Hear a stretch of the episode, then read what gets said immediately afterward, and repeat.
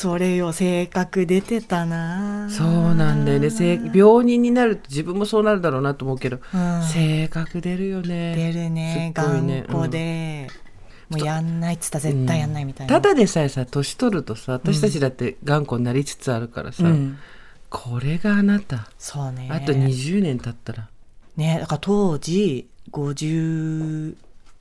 54とかあかあ53とか4とか。じゃあ私とそんなた確か私50になったいやからさそうこの間。だね。そうそう思うともう二十数年前だからさ。うちもさ親が、父親が母親の6つ下だったの、うん。お父さんが6歳若くて。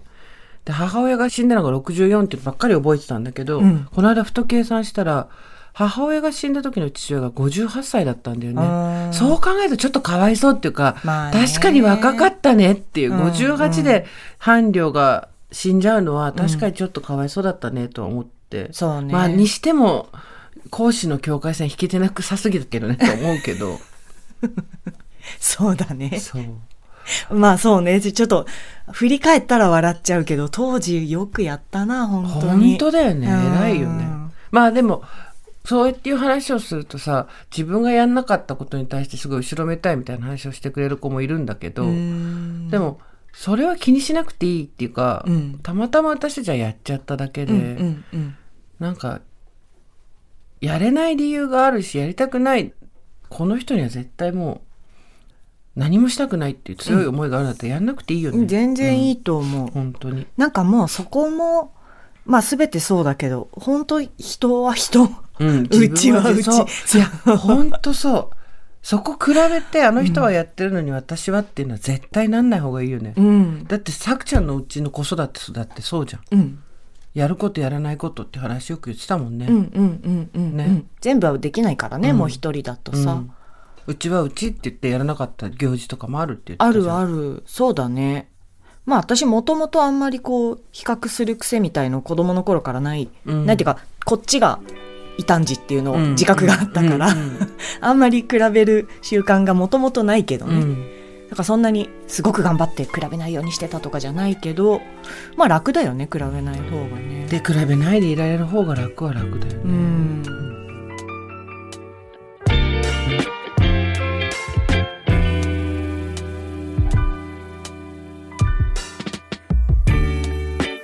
23年前からですかね。いろいろあってたわいない話。雑談をすることがなくなってたんです。それまでは必要なことだけをやり取りするのが効率的なんだと思っていました。失わないと気づけないことって本当にあるんですね。これは雑談の人桜林直子とコラムニストジェーン・スーの雑談番組喫茶店でたまたま隣に座った人たちの話が耳に入ってきたなぁくらいの感じでさくちゃんスーさんの話を聞いてみましょう。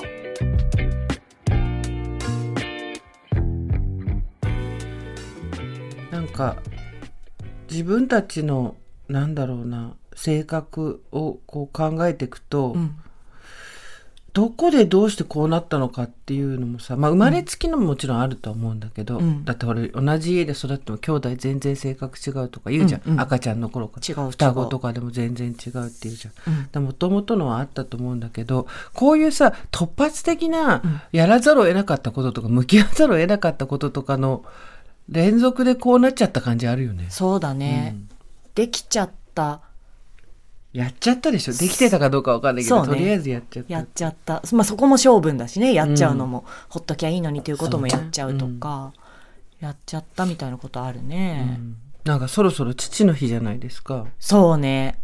そう。父の日。もうだからとんとご無沙汰ですけど父の日、まあ亡くなってるからね。そうね。そうだよね。何年前だ？20もうちょっとわかんない。23年前か。うちと同じぐらいじゃん。うちの母親がし亡くなったと多分同じぐらいだとう思う。ん。夏そうね。亡くなってからもだしその前4年間も父の日だからって言って病院行くみたいなことはなかったけど、うん。なんか、うん。そう。父の日だわーいみたいなうん。感じじゃないお家だったわけじゃない？二人とも。そうね。まあてか別に父の日になんかしたりしてあげてもいいけど、うん。なんていうのそのいつもお父さんありがとう大好きみたいな感じじゃないじゃん。ない あの、こう苦虫を噛みつぶしてる。最近さ、LINE とかでさ、母の日とか父の日とか入れるとさ、うんその日だけその、うわーってなんか模様が変わったりするじゃん。ねね花火とかさ、うんうんうんあの、お頼むから父の日と母の日はやめてくれっていう。親に問題があるタイプのうちの子供、あれギョッとするから。そうだね。そうだね。怒られてる気になる人もいるだろうね。だしなんかこうさっきの話じゃないけど、うん人は人うちはうちって言うけど、うんやっぱり気になるっていうところで言うとそのそういうところがいわゆるうちはいいねみたいなさそうね。もうでも早めに分かってたな、父親で言うと外れくじっていうのは。いい言葉だね。父親で言うとハグジデクジっていい言葉だね。人としてはね、面白いところもあるんだろうし。それはうちも一緒。友達同士とかでね、本当に嫌なやつ誰も寄りつかないみたいな人ではなかったから、ただあれが父親だとちょっと、親としての資質ってとこだよね、そうだうね。ん、あるね。まあでもただの人だからね。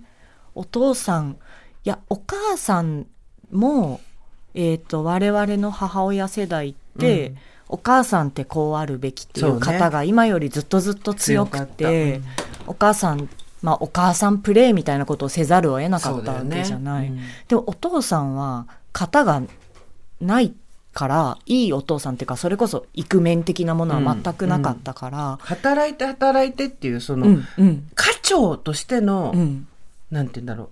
ひな形？うん、家族を養いうん、みんなの矢面に立ってみたいなうん。ひな形はあったけど、うん。父親としてのひな形は確かになかったかもね。ないよね、振る舞いとか態度、うん。子供への態度とかは、まあどちらかというと、なんだろう、偉そうにするみたいなこと、うん。それをさ、30代そこそこのさ、男性がよ、やんなきゃいけなかったんだとしたら無理があるよね。まあね、確かに偉そうだ、ね。くないよ、あんたみたいなね。うんで、外で飲んで弱音吐いて帰ってきて、家でムスッとしてて、うんみたいなことでしょ？本当にどう振る舞っていいか分かんなかったんだろうなって思う。当時の？親を思い出すと？うん、子供にもそうだし、うんそうだね、子供に家族うに、んどういう振る舞いしていいか分かんなかったんだろうな。だからふてくされてたよ、常に。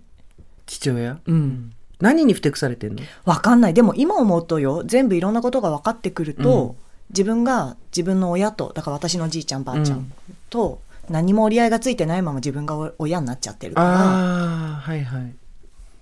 世代間ピュって連鎖するやつね。そうね、だから自分もしてほしかったのにされてないことをうん人にはできなかったんだろうね、きっと。ああ、そこさ、うん自分がしてもらえなかったことをやってあげるってな、なる人とそうはできない人がいるってことね。うん。どうなんでしょうね。だからもう本当に、年齢は30代とかだったけど、子供のままだったのかも、うんあの、む悔しいとか、ままだったんじゃないかなって、うんなんとなく。まあ、それで私が腹落ちさせてるだけだけどね。本当は知らないけどあーそっか。。まあ自分としてはそうやって納得させるしかない。そういうの大事だよね。うん相手が実際どういう人かなんてさ、うん人間の性格とか印象なんて全部さ、あのその人自体に付帯してるものなんとか内在してるものなんかほとんどなくて、うん誰かとの間に生まれてくるものじゃん。そうそうそ多分これ誰か偉い人が本で言ってたんだけど、うん誰かとの間に生まれてくる空間の中にその人のキャラクターっていうのがあるから相手によって全然違うわけで、うん傾向はあっう。ても、うんだから自分の中でそうやって腹落ちさせるんだったらそれでいいんだよね。うんね。うん、そう。そういう意味では、子供とお父さん、お父さんと子供っていう間には何も見せてくれなかったなと思うよ。うん、例えば。あのなんだろうな。本人とは違ってもこういう父親であろうみたいなものも多分頑張らなかったと思うし、リハビリと一緒だ。そう逃げ逃げてたっていうか、うん、ふてくされてたよ本当に。もうできない、うん、うん。父親にはなってみたものの父親ができないっていうことで、うん。できないことを突きつけてくる存在の家族っていうものに対してふてくされてたってこと。と思う。あとそれでも稼がなきゃいけない、うんはうん。仕事をしなきゃいけない、うん。お金はかかるみたいなこととか嫌だったんじゃないかな。どんなお父さんでしたって言われたらなんて言う？えー、どんなお父さん？どんなお父さんだったんだろうね。ほら18年しか知らないから、そうねどんな人だったんでしょうね。いやでもいやでもお父さんとしては分かんないけどどんなあの人がどんな人かって想像すると多分ひょうきんでうんうん面白い人だったんじゃないかなでも頑固でうんひねくれてる。うんうん似てるよね。多分ね。自分と？多分。嫌だよねそう嫌な方の親にいるんだよね自分でねほんとショックだよねあれねおかしい。でもどんな人かよくわかんないな。18年だもんねそうそううん。あんま仲良くなかったからあんま話してないし。大人になったら話せたりすんのかなとかうんうっすら思ってたけど、なんか憎んだりとかそういう気持ちはある？あったよ、ずっとあった。口聞かなかったもんねう。んうん。あの、嫌われるから。作者がなんかすると向こうが作者を嫌う理由になっちゃうってことね、うん。でもしょっちゅう言われてたな。なんか子供にさ、うん絶対そんなこと言っちゃダメだよって思うけど、うん父親からしても、うち三姉妹だけど、うん私が一番似てるって思ったんだって自分に。自分にねうんで、父親自分のこと好きじゃないから、うん似てるうんとムカつくんだって。っていうかさ同族嫌悪自分で処理してきてって話だよねそれねでもそのまま言われてたよ。似てるからムカつくんだって。だからさ、やっぱ離れるようね。んそうだね、うん。だ関わらないようにしてた。だそうだよねさくちゃんがだって土グループに入る理由になった大きな要因の一つというかうん。はお父さんあるもんねそうだね。うんあの、ムカつくって言われてたからさ、嫌われちゃうって本当に思ってたよね。うんしょあの、事実そうだったからね。なんかさくちゃんにだけ厳しかったんだっけ？厳しかったね。憎てるからっていう理由でしょ？でもそれがうん。父親も母親も。うん母親は父親がうるさいから、父親を怒らせないでって言って私をこう、うんうんうんやってたね。なんかさ大人になると理屈はわかるし、そんなのやっちゃダメだよ理屈はわかるけどってなるけど、当事者の子供にとったらうん。勘弁してよだよね。そうだね。当時は何も分かってなかったよもうただただ、なんでだろうなんでだろうって思ってたよ。うん私だけなんでだろうと思ってた。うんうん三姉妹で自分だけなんかねそうやって辛く当たられてうん悪いことしてんのかなって思っちゃうもんね。ねえだからよくさあの自分だけ逆特別扱いしてんみたいなことを書いたり話したりするんだけどあの自分の扱いがさあの自分をこう下げてしまうみたいな扱いする人の。時に逆特別扱いしてみんなはいいけど私だけやっちゃダメなんだとか、うんうん。みんなはできるけど私だけできないんだっていうこううん。逆の特別扱い、うん。私だけ特別なんだってやっちゃうのはだから全く分かんなくないんだよね。実際そういう扱いをされてきてると、はいはいそういうふうに思っちゃうってことだよね。間違ってると思えない。だからささくちゃんがよくさその調子に乗って何が悪いみたいな話もするじゃない、うん。だけどそこによく持って帰ってこれたね。そうだね。でそももそもだって調子に乗るなって言われてたってことじゃんそれって。そうそう。まあさっきみたいに都合のいい解釈でうん。私は、まああの人もこういう人だったんだなとかこういうことだったんだなってやって、自分と親っていう密接なものを切り離す、うん、まあただの人だしみたいな、うんうん。たまたまだしとか。そうね。切り離すことであんまりあの悪い影響があるって分かってたら、あまりこう浴びないように切り離すみたいなことは多分上手だったんだと思う。ああもうそれは子供の頃からそうだったの？うん、うん。だから関わらないとかもできたし、まあ物理的に家にいるから嫌だけど、そうね。こう関わらないとか、こう幕を張るっていうかさ、うんうん。関係ないですみたいなことをやるのが上手だったんだと思う、多分。そうなのよ。当時の父親の年っていうのを想像すると、うん。4050になってくると、うえーってそりゃあ無理だよっていうさ、本当だね。精神的に未熟な状態だから、うん。そんな完璧にはできないよなっていうのを思ったりはするんだけどね。ね、あとそうやってさ、起業して失敗したりみたいな自分のこともままならないのに、うん子供への態度なんてそんな余裕なかったんだろうな、うんみたいなこととかもね。そうね。見てるけどね、でも子供はそれをさ見てるよね、うん全部見てるよね。うん、全然しょうがなくないけど、まあね、うん。うちも在庫が一気に家の中に増えるからすぐ分かるんだ。あ、なんか潰したなっていう。潰した？なんか新しいこと始めては、ううんまくいかないと、ざ家の中に在庫がいっぱい増えるわけ。だから、ああー、なんか潰れたんだな。なんか潰れたな。カジュアルだね。カジュアル。カジュアル。そうね。ダメだね。いいお父さんの話ができないね、ここ。いいんじゃないの？別に。だって、あの、おかげさまで、そういうことの結果で自分のことをこう、見つめざるを得ないうん。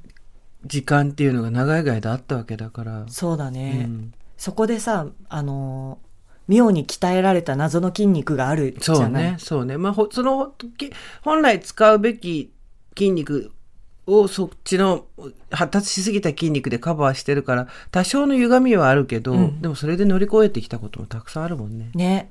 あとその筋肉をうん。後から違うことに使うみたいな。こっちに使えばいいこともあるじゃんみたいなのが、うん。今のそういうのも、もともとはそうやって嫌なやつ対策で鍛えられたうんうん。筋肉だけど、そうね、うん。他に使えるっていうのがね。そうそうそうそう、意外と日常の中とかこっちに使えばいいことがあるんだみたいなことも結構まあそれはだいぶあとね30代後半になってから気づいて、うん筋肉ごと落とすとか全てがダメとかじゃないなみたいに思えるようになったのは30代後半かな